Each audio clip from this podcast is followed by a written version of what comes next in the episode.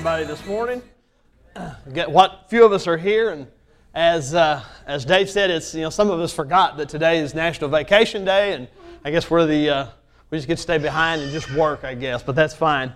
Also on vacation, of course, our pastor and his family's on vacation this week, and uh, getting to fill in for him this morning is always a great honor and a great pleasure uh, to get to do, and because uh, this is just an amazing church. I mean, we got to be an amazing church. I mean, what other church in Poplar Bluff has the Wienermobile in its parking lot? I mean, I agree with Dave. I mean, that should be, we should have like tons of people here wondering where the Wienermobile is. But uh, anyway, so that's, that's kind of cool. And, uh, but uh, it's just great to be here this morning. I tell you what, uh, it's just been um, an amazing week. I tell you what, when you, the last couple of weeks, uh, Doug messaged me or talked to me a few weeks ago about, hey, we're going to be gone, fill in for me. And I just want to keep, he wanted to keep in the, in the sermon series, the blind spots. And he said, here's some topics that you can pick from. And he sent me three or four topics. And when I looked at them, I immediately knew which one I had to preach on. And it was anger. And you'll, you'll find out here in just a minute. Not that I'm going to get angry, but you'll find out here in just a minute. So I do want to take just a moment this morning, though. And before we get started, I mean, you know what? When anytime we gather as the church, as the body of Christ, I mean, there's issues. We all have issues. We all have hurts and hang-ups and problems. And maybe it's been a maybe it's been a bad week for you this week. Uh, like I said, it's been a, it's been a trying week for me this week. Uh, I know other people that have, and even talked to someone this morning who's having difficulties and struggles this morning out front. So we're just just take just a moment, and it, whether it's you or you know of someone, uh, let's just take a moment and just bow our heads. Let's just go to the Lord in prayer, and just you know what, just ask just ask the Lord to move upon our hearts just to speak to us and, and to be involved in the issues that's going on. God's more than interested. He's more than available if we'll simply lay it down. You know, like Dave talked about that song, and in the song it says that He's always chasing after us. Well, to me, that implies to me if God's chasing us, we must be running. Because we're standing still, or if we was facing Him, He wouldn't have to chase us. But as human beings, you know, we tend to, we tend to want to run from God. We tend to want to run from maybe from our issues or from the things that are going on in our life when, when we need to just stop. And Scripture says to be still and to know that He is God. So let's just take a moment. Let's just take a moment of prayer and let's just be still and know that He's God. And He's more than able to answer over and abundantly whatever issue we have or whatever's going on in our lives or someone's life. So let's pray. Heavenly Father, God, I thank you for this morning. Father, I thank you for, first of all, the gift of your amazing grace. Father, those of us who know you as Lord and Savior know that that is something that we will never, ever be able to repay, is the gift of grace and mercy which we've received. But Father, may we live our lives that give you praise and, and worship and, and our lives honor you for what you've done for us. Now, Father, I pray this morning, Father, for the struggles or for someone who's had a hard week or for someone who has something going on or for someone who has an issue in their life this morning that's here. Father, I pray, and I, I pray my brothers and sisters here in the body of Christ that we lift, we just lift that need up to you. Father, we lift that person up to you. Father, we pray, God, we ask that you be involved. Father, help us not to run, that you have to chase us, but Father, help us to be still and know that you are God, and to know that you are interested in handling the problems, the issues, or whatever it is we have in our life. You're more than interested in, in being involved in those things. And Father, we love you. Ask that you guide and direct us today. In Jesus' name we pray. Amen. I tell you what, I usually don't have a bottle of water or anything up here. But if you've had that cough or that issue the last month, uh, you know that you never know when you start starting coughing and having a fit. Doug talked about this when he when he said about the when he talked about the, the whole issue, the whole thought behind the series of blind spot. I drive I drive a bread truck. It's not a big semi, just a big box truck. Uh, don't have a rear view mirror, but have the two double side mirrors. So if you, and even in a car, we know we have some blind spots. You look in your mirrors, but it, driving a truck, you, you really got to be a little more cautious of it because if you change lanes or you do something stupid, you're liable to really take somebody out or hurt somebody. Not to mention your company fire you because you wrecked their truck. But the thing about a blind spot that I got to think about this week and I was driving is you know what a blind spot is like just it's just like right over your shoulder. You know, we can look in our mirrors and we can see down the road behind us and, and kind of out from us pretty easy. But uh, like if you're driving a, especially like a bread truck, something kind of boxy, and, and you get those people, I'm talking about anger this morning, you get those people who get right there in your blind spot and they just stay there. Speed limit 65 or 70, and a bread truck will barely do 65. You're standing on that thing, and someone gets right there. And it's like, really? Come on. Either speed, if you can't outrun a bread truck, you got issues. I got news for you, yeah. Everybody said, amen. And some of you guys, I know Mike knows about that, Steve's driving a truck. You know that. So, uh, you know what? A thing about a blind spot, that's what Doug said. You know, blind spot is one of those things that uh, possibly a sin in our life that we, we struggle with or a struggle. And it's, it's, it's kind of just out of sight, but it's always like right there. And it may be an issue in our lives, and maybe we don't even know it. But we, one thing we need to do is, is we, need to, we need to take time and, and glance around just out of the corner of our eye and know that we have, sometimes we have these things that are in our lives and recognize them. And of course, take them to God. Now, when I, when I started studying this week and uh, last couple of weeks, and I started thinking about anger, there's three characters that come to my mind, and you will probably recognize all three of them. Now, one of them you might not. Okay, now, I know you guys, most everybody recognizes Red, the Angry Bird. I mean, that's like the most popular, wasn't it? Like the most popular, hottest phone app forever. And we all know he hates pigs. And then the anger guy from the movie, uh, what was it? Uh, yeah, Inside Out. The, the little anger guy, I loved him. Anytime he got behind the controls, and, and his head would blow up like a volcano. Now, I know some of you younger people might not recognize this guy as the Incredible Hulk. Nowadays, he's just the Hulk. We know he's a superhero and all that. Now, back in my day, back in the 70s, I loved the, the TV series, The Incredible Hulk. I see some of you shaking head. Y'all recognize it. Good. Uh, the Incredible Hulk. We know, we know uh, uh Bill Bixby played, you know, uh, Dr. David Banner. Lou Ferrigno was this bodybuilder, big back during the 70s. And whenever he would morph, because of the overdose of gamma radiation, when he would morph from Dr. David Banner into the Hulk, well, then of course it would be it'd be Lou Ferrigno, it'd be big and green. The effects and stuff on that show were horrible. If you ever if you go back and watch it now, but as a kid, I loved that show. Of course, I mean, who doesn't love the Hulk because you you get to get big green and mean and you get to start smashing and tearing up stuff. But there was a phrase that Dr. David Banner always said right before he turned into the Hulk. And I don't know if anybody can remember or not, I can't. He used to, remember, something was going that uh, he didn't like, or someone started beating him up or pushing him around or something, he always said, Don't make me angry because you won't like me when I'm angry. And that's when he turned into the Hulk. You know what? Sometimes some of us, when we talk about or we deal with an anger issue, you know, some of us are that way. Don't make me angry because you ain't going to like me when I'm angry.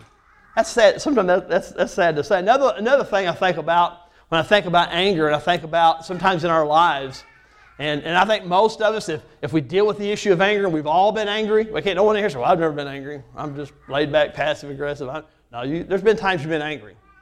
And we're going to look at, talk about the two different types of anger today.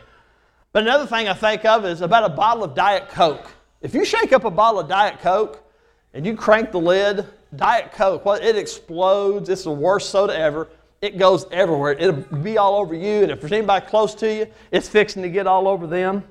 And you know what? Sometimes when we have anger issues in our lives and we have that explosive anger where something just happens at the drop of a hat or something, and boom, man, we're on. For about two or three minutes or five minutes, you better stay clear of us because we're hulking. You know, we're getting angry. We're smashing, maybe breaking things. We're, you know, we're ugly.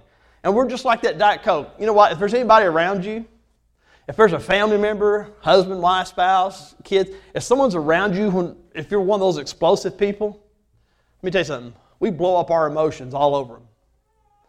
And I don't know about you, I don't like being around angry people. I got people in my family, and uh, I'll talk to you a little bit more about that in a minute if we got time for some confession, I guess. But uh, you know what? There, there's people, and they just blow up. And, and, and we say, you know, I don't know about you, I don't like being, there's, there's members of my family that I'm not around anymore. We're not around anymore just because simply it's, it's the type of people that you have to walk on eggshells around. Because you never know what you say or what you do, and next thing you know, boom, they're hulking and they're all mad and they're blowing up, they're blowing all over you, and they make everybody feel crummy. And actually, it's, it's biblical for us to refrain from sometimes having involvement with those people. Proverbs 22 24, and I'm not justifying being, being away from people, I'm just saying. Proverbs 22 24 says, Don't befriend angry people or associate with hot tempered people. Remember that verse. Sometimes it's just that, you know what, we don't need that in our lives. Maybe sometimes someone like that's a trigger for us to be that way. And maybe we just don't need them around in our lives. Uh, and if we look at the news and we look at the media and stuff today, uh, we see so much of the, the protest and all these things, and it just seems like everybody's so angry. Everybody's so mad. Everybody's just blowing up and spouting off, and, and, and what they say counts, and what you say doesn't count, and if they're not heard, and if they're, th- you know, everybody's feelings gets hurt, and everybody's mad, and we see a lot of that. And you know what? Emotions in themselves are not, they're not a bad thing. I mean, we, God wired us. I think He knows what He was doing when He made us. He gave us the emotions that we have in our lives, the way we express ourselves. But the problem with emotions is this sin has infected them just like it has everything else. If our emotions were, were if we were back in the Garden of Eden and Adam and Eve and all perfect and everything, you know, our emotions would be perfect. But because of sin, we tend to mess up with them. So we have to be careful with that. Excuse me.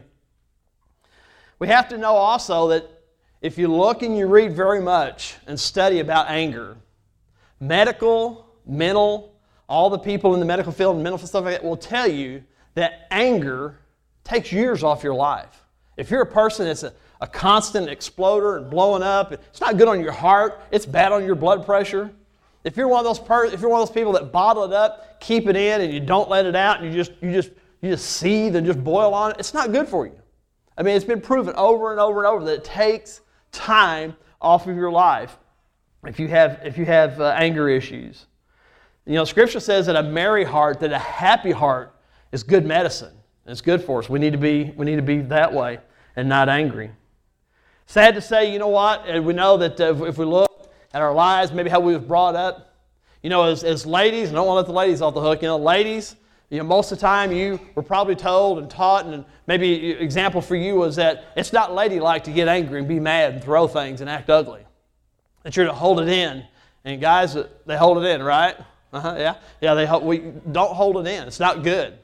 The key here is communication. Is is talking about it, talking about what's making us angry. Talk, communicate with us to other people about what's going on. And then, sad to say, for guys, for years, and, and, and as someone, a young kid feeding off of watching The Incredible Hulk, it was portrayed as macho and cool and tough. You're a tough guy if you break things, if you lose your temper and punch holes in walls and break furniture or hit somebody. Let me tell you something the Bible, time and time and time again, talks about an angry person is a fool. So, guys, don't ever think that a display of your anger, or blowing your top, or breaking something, or hitting something, or someone is ever cool, macho, or anything like that. The scripture says that you're foolish to act that way. And as I started sharing a little bit earlier, the reason when I looked at the list that Doug gave me and I knew I had to speak on anger is because I can relate. And my family will, will give testimony to that, and my wife will. When I was a teenager, uh, I had an old car and I'd, I'd work on that old thing and be out at, and when I still lived at home, and man, I'd get so mad, and I'd throw parts, and I'd throw wrenches, and I'd kick, I'd punch that old car. I'd get so mad, and my wife, then my girlfriend would come by and she'd say, hey, let's jump in my car. Well, that just makes you even madder. Okay, yeah, her car runs, you know. And of course, I was working, I had a Ford, she had a Chevy. I don't know. But anyway, so she would say, hey, jump in my car, let's, let's go do something. She'd get me out of there, and I'd, you know, I'd cool off. But I'd get so mad and want to just tear things up. And if I, and once again, I come from a line of angry men. My dad, way back when, my, him and my mom divorced when I was 18 months old, never really had a relationship, never really knew my dad. It's a different story. That, the stories that I heard about my dad were never good. He was six foot something. I don't know what happened there, but he was six foot something. he was a bigger guy. And he had a horrible, horrible temper. Always did. When him and my mom were first married, before my brother was born back, uh, back in the 50s, uh, he one time was changing a flat tire when my mom was pregnant with my brother, who's eight years older than I am. And he was changing a flat tire at my grandparents', my mom's, mom and dad, my grandparents' house. And my grandpa literally just said something to him that explosive, that Diet Coke anger, just blowing up. He grabbed the, you know, the tire tool, the cross thing, he grabbed it up, stood up, and he knocked my grandpa across the head. And I can remember even years later, as uh, whenever my grandpa was still here, that he had a crease right here across his nose and a crease right here in the side of his head, where my dad knocked him in the head and almost killed him. My mom said in just, just, just a flip of a switch, he was that angry. And of course, my mom went on to, of course, know and understand years later that my dad was that way, not only with him, but with her also. So, and I had an uncle, I have other family members that are, that are men that are the same way. At the drop of a hat, it's on. And guys, ladies, that's not, God, that's not what God wants from us. That is a, we're going to look at some verses here in a minute. That is a horrible display of God's grace. And I also want to give testimony to this that my nickname, even though it's a mispronunciation of my last name, my last name is pronounced Trostel. Most people call it Trostel. That's fine. But my nickname used to be Hostile Trostel. Yep. Steve said, I remember that. because I used to get, I was angry. It's not nothing I'm proud of knowing now I know that Christ has made the difference. Now, I'm not that person anymore. 2 Corinthians 5:17 says that we're not who we used to be, that when we're in Christ, we're a new creation. So, you know what? Even though, yes, it's a blind spot for me, and I haven't had that type of anger in several years. Three or four years ago, our family had an incident in our lives, and I almost went back there. But for the grace of God and my wife, I didn't. And I was stopped short of losing my anger, losing my temper, and visiting who I used to be. But it's that way with anything in our lives. If we've been delivered from something, we've been delivered from sin as believers, listen, we're going to battle with stuff, and there's stuff that's in our, that's in our blind spot that we really need to be, be watching and looking for, watching out for. But let's remember this we're not who we used to be. The old man is dead. The old sinner, the old person that we used to be, is dead and gone. And we are a new creation in Christ. And if one thing the church and the belie- as believers, and I know I, I need to walk in that. I need to realize that. I need, I need to understand that, that that's, that's not me anymore. I don't have to go there. I don't have to visit that anymore. That I'm a new creation. Excuse me. If you look up the definition of anger, it basically says that it is a strong feeling of displeasure, hostility, annoyance against a person or against an injustice. And here's what's really interesting when we look at when we look at the two different thing, the two different types of anger that the Bible talks about. The Bible talks about that there's a righteous anger and there's an unrighteous anger. Righteous anger, of course, is no doubt God has righteous anger. If you look throughout Scripture, you'll see a lot of verses that talk about the anger, that God is angry, that God has anger, that He has wrath. We've got to realize that that is perfect, righteous anger. He is, he is angry at unrighteousness and at sin. And when, but whenever we tend to get angry, we tend, we tend to lean on the side of unrighteous anger, and we blow up when we're mad at somebody. And that definitely makes it unrighteous anger. But there's, so there's two different angers righteous anger and unrighteous anger. Excuse me. And in the Greek, if, if you look at the word anger in the Greek, I think this is interesting, and I think this is where we need to apply this, this anger when we start talking about the two different types of anger that we might have. The Greek gives the two different meanings for the word anger in the way that it's used. One is passion, energy. Now, that would be applying anger in a righteous way. We know that Jesus got, it says that Jesus you know, went into the temple and they were, they were selling things and cheating people for, the, for, take, for sacrifices. And it says that Jesus, it doesn't say got angry. If you read that scripture, it does not say got angry. But he flipped over tables, he run everybody out, says he made a whip, and he drove them out of the temple.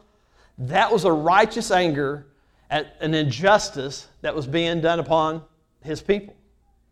So that would be, that's a, that's a passion energy anger wise. But then the other word, but the other meaning of that is agitated boiling. I think that's pretty easy to know. That's unrighteous anger.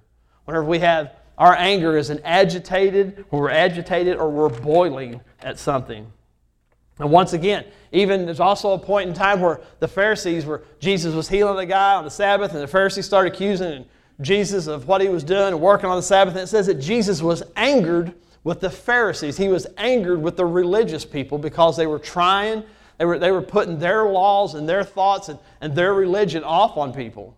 And it says that Jesus was angry with them. So we know from the scripture telling us that God is angry and has wrath and that Jesus got angry. But we know scripture says that Jesus was perfect. He never sinned, not once, ever, because he was perfect, 100% God, 100% man, divine. Excuse me. So we know that he got angry too, but so we know that there's you can be angry and not sin. And we'll look at that in just a minute. But most of the time with us, it's because we didn't get our way, our feelings got hurt, someone didn't do something the way we wanted or something like that, or maybe someone, could, whatever, and then we get angry. And we get angry at a person, not maybe the actions, but we get mad at a person, and that makes it unrighteous anger. First set of verses is Ephesians chapter 4, verse 26 and 27. And Paul here in Ephesians had been writing and talking about the new life in Christ and talking about how, as new believers, how we should, how, how new believers should live and act and the things in their life that should be, should be evident in their lives. And, he, and he, he gives these verses. He says, Be angry and do not sin. Do not let the sun go down on your anger and give an opportunity to the devil. And some translations say, Don't give the devil a foothold, don't give him a place in your life. Now, if we notice, Paul says, be angry, but don't sin. He doesn't, there's no thou shalt not be angry in the Bible. Paul doesn't say here, do not be angry and do not sin. He says, be angry, but don't sin. Paul's talking about that passion energy that the Greek uses in, in, in, in, the, in the, the use of the word anger. He's saying, you know, it's all right to be as God is as God is angry against unrighteousness and he's angry at things that are done against children and widows and those who are helpless. God's angry at that. God's angry at sin. That's, that's that passion energy. That's that righteous anger.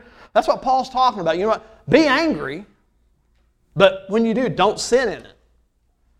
Now, as human, as fallen human beings, that's tough. Because most of the time, when we cross, when we cross that line into anger, let me tell you, it, it's a fine line. And before you get angry at something, and you're going to declare, well, I got a right to be angry. This is a righteous anger. You, we better check. I'm going to say we, because me too. We better check ourselves. We better be really careful what side of the line we're on here. Are we angry as a, as a passionate, passionate energy that it's, it's at some injustice, it's at some wrong, it's at something like, or is it because of us? Well, the minute we insert ourself into it, it becomes unrighteous anger. He says, don't let the sun go down on your anger. And that this is given a lot of times in pre-marriage counseling. I've used these verses in talking to young couples about before they get married and say, hey, don't, you know, they'll say, you've heard it, don't go to bed mad.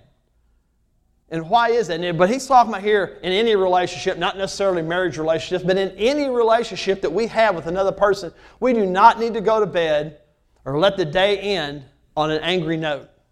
Why is that? It's because you know what? The next day, or maybe two days, or if you don't see a person, maybe three days or a week later, it's harder to say, I'm sorry, or it's harder to receive an apology from somebody after you've been, if you've been angry, mad with somebody, and you've let it boil, you've let it fester, you've let it cook for a few days. Because, like he said here, don't give the devil an opportunity. Because let me tell you something the devil's always looking for opportunities to get into our head, to get into our lives, and to mess things up.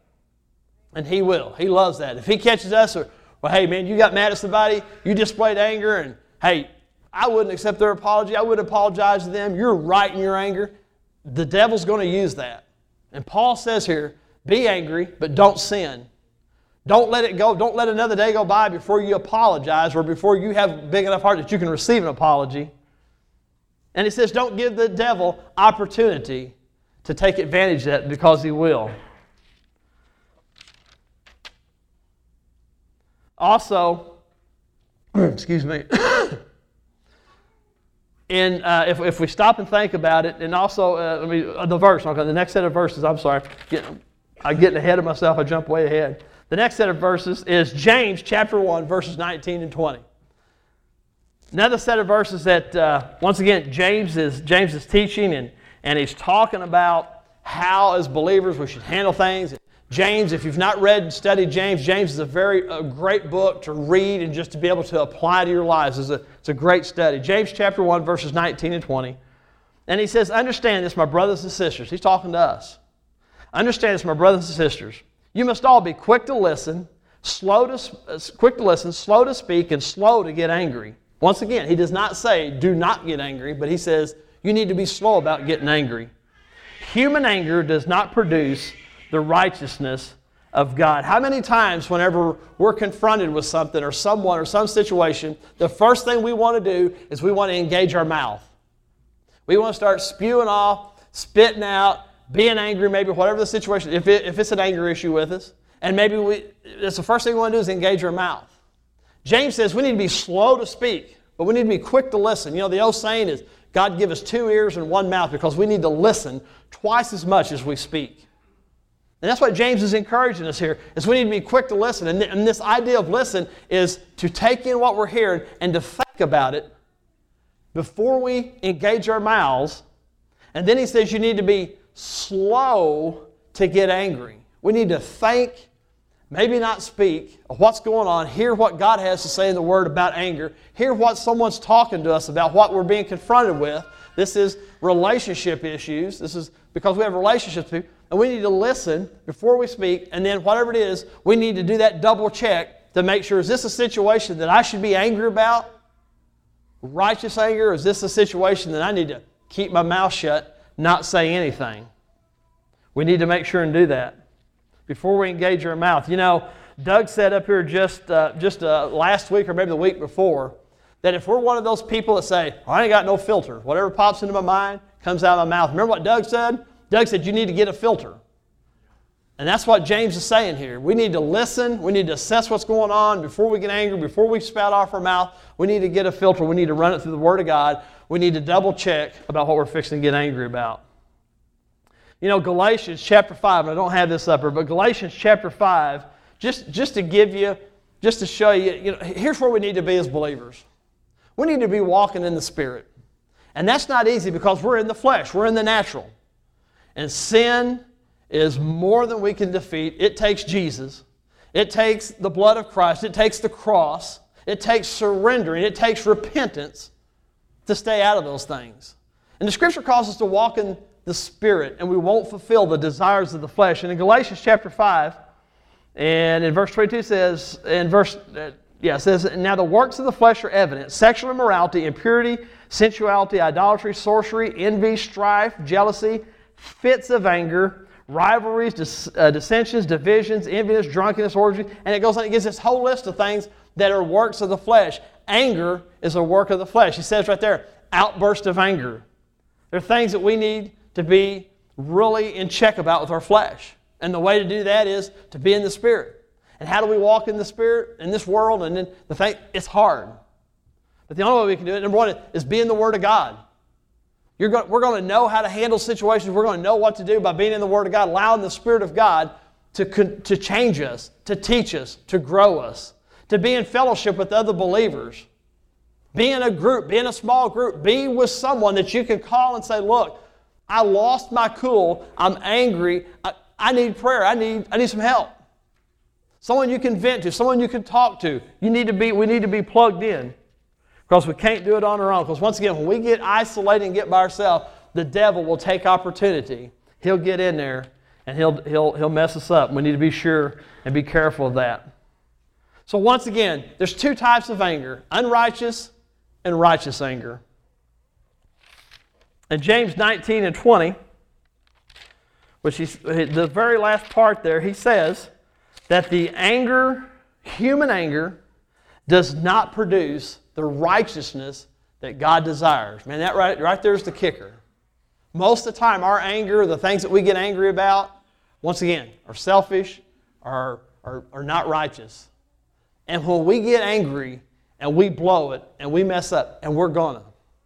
I mean, who doesn't get road rage driving through Poplar Bluff? Man, if you don't, you're way more spiritual than I am. It's tough. It's tough. I mean, there's issues, there's road rages, all these things. People in, people in line at Walmart, I mean, it doesn't take long. We can get agitated and boiling and want to hulk out. I mean, it's easy. You know what? I'm learning the older and older I get. You know what? It really doesn't matter. Just slow down. It's not that big a deal. Let it go. One of the great things that has hurt the church, has hurt the body of Christ, And that is if you look at the media, and TV, and the news, how are Christians generally portrayed? As a bunch of angry at something, mad about something people. Jesus says it's by your love that they, the world, will know that you're my disciples. It's not by our anger. And, and let me tell you something, we're, we're, we're good. We're good about getting mad and saying, well, I got a right to be angry about that. Jesus would have been angry about that. This is righteous anger. I ain't mad. Yeah, you, once again, we, we, better do a, we better do a double check on that. I, I better do a double check on that. But that last part of the verse, once again, that human anger, when we blow it, when we mess up, we're not showing the love and the grace and the mercy of the Lord Jesus Christ that's been showed to us as a believer. Are we going to blow it? Yes, we are. And like that song says, He is constantly running after us. He is faithful. The verse says that even when we are unfaithful, God is faithful. His faithfulness doesn't depend on our faithfulness because we're going to be unfaithful. We're going to sin. We're going to slip. We're going to mess up. But that's what the grace of God is for. It's to cover, Scripture covers a multitude of sins.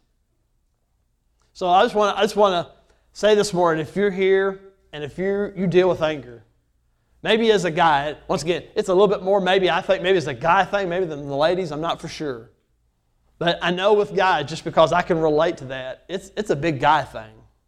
Man, to get angry, to hulk out, to want to punch, or to do something. I've seen people, I used to work with a guy back several years ago and come to work one time. He had a cast on his arm, and man, he was one of those, boom, man, was just a minute, boom, he was mad. His face was red, whoo, you know. And he came to work one time and had a cast on his arm. And I was the supervisor, and I helped him out for a few days. And, and he said he fell off a ladder working at the house. Next day, a couple days goes by, and then the truth come out that because of his anger, and him and his wife had gotten an argument, Guess what? He punched a hole through the laundry room wall. He'll show her. And guess what? He didn't hit all sheetrock that time, along with the other holes in the house. He, he got a 2 by 4 with them last two knuckles and it jammed it, and he got a boxer's break. And he had a cast on his arm because of that. It took him a few days to come around and say, Oh, yeah, we got into it, and I punched a wall. Well, and uh, aren't you manly? No. Scripture says we're fools. So I just want to encourage you today. Look, if you, if you deal with that, if you struggle with that, I've been there. And without the Spirit of God, and without the control of the Holy Spirit, in a drop of a hat, I can be there. And if you deal with it, you know, you know that's the same for you. But once again, the grace of God is there. And as believers, once again, let's, let's remember 2 Corinthians 5.17. We're not that old person. As a believer, we're not who we used to be. I don't know about you, but I don't want to go back. I don't want to be that old person again. I want to be the new creation, the new creature in Christ that, that Christ Jesus has created and called me to be. It'd be great if we could get through this, that whole thing, and not struggle, and not mess up, and not fail. But you know what? As long as we're in these old bodies and this flesh, it ain't going to happen. But thank God for Jesus and for grace. So I want to encourage you this morning that if you're here this morning, you're battling with that, give it over to God. If you're a believer, just, just let go of it. Just say, Jesus, I can't do it anymore. You know, he already knows. He knows every time you blow it, you get mad, you get angry, and man, you know, some of us are good about hiding it. Maybe we go around the corner, we, oh, we just, mm, you know, he knows. Man, it's taken a toll on our very lives. We need to realize that. So I want to encourage you to let it go. Just ask Jesus. Man, and I know some people say, well, I wish it was that easy. Let me tell you something. It is that easy. There's a point in time where we have to surrender and let go of things. But most of the time, I know we don't. We want to hang on to things. So I want to encourage you this. If you're dealing with that issue, pray. The band's going to come up here in a minute and lead us in a song worship. And we're going to pray here in just a second as they come up. And I'm going to be down here in front. I'd love to pray with you. I'd love to pray with you and help, help maybe guide and direct you. If you're here today and you don't know Jesus, I want to hear, I want to, I'm here to tell you that God loves you. Scripture talks about, yeah, God's angry and He's wrapped, but it's not at you. At the sin in our lives, yes, but not at us. God loves us. He sent Jesus to die on the cross for us, to give His life for us so that we don't have to be that angry person. Or as Doug's talked about in the past, or we don't have to battle with lust, or we don't have to be a, a, liar, whatever. We don't have to be those things. Jesus transforms. Jesus will change us from the inside out and make us who He wants us to be. But once again, it takes surrender. Once again, I'll be down here in the front, I'd love to pray with you about that. If you don't know Jesus, I'd love to, I'd love to introduce you to Him. I'd love to tell you that God loves you, that Jesus died on the cross for your sin. Every sin you've ever committed and you ever will commit, Jesus died for it. And He's more than sufficient, He's more than able to take care of it. He paid a price, as the saying goes, that we couldn't pay. We're not good enough. We can't be good enough. We can't come to church enough. We can't study our Bible enough to be right with God. It takes Jesus and Jesus only. So I want to pray, and as the worship team comes up here, just be thinking about that. Be in prayer. What do you need to deal with this morning? What blind spot? Is there something that you know it's there and you need to deal with it? We need to turn and we need to face it head on and give it to Christ. So let's pray this morning. Heavenly Father, God, I love you. Father, thank you for the opportunity, Father, just to get to look at your word. Father, we are a blessed people. We have uh, your word that guides, directs, and teaches us. And Father, we have your Holy Spirit that, that lives and resides inside each and every one of us. And Father, help us as believers if we struggle, if we battle with some of these issues that we've talked about in this series, that, that Father, we simply surrender. That Father, we simply lay it down. We give it up. We quit trying to do things ourselves. Father, I, I know that I'm a living, breathing testament that change can't happen. But it takes repentance. It takes turning to the Lord Jesus Christ and asking Him into our lives and to forgive us. Now, Father, I pray that you speak to hearts this morning, speak to minds this morning. Speak to us, Lord, by the power of your Holy Spirit. Father, we love you. Ask that you guide and direct us. In Jesus' name we pray. Amen. Amazing grace, how sweet the sound that.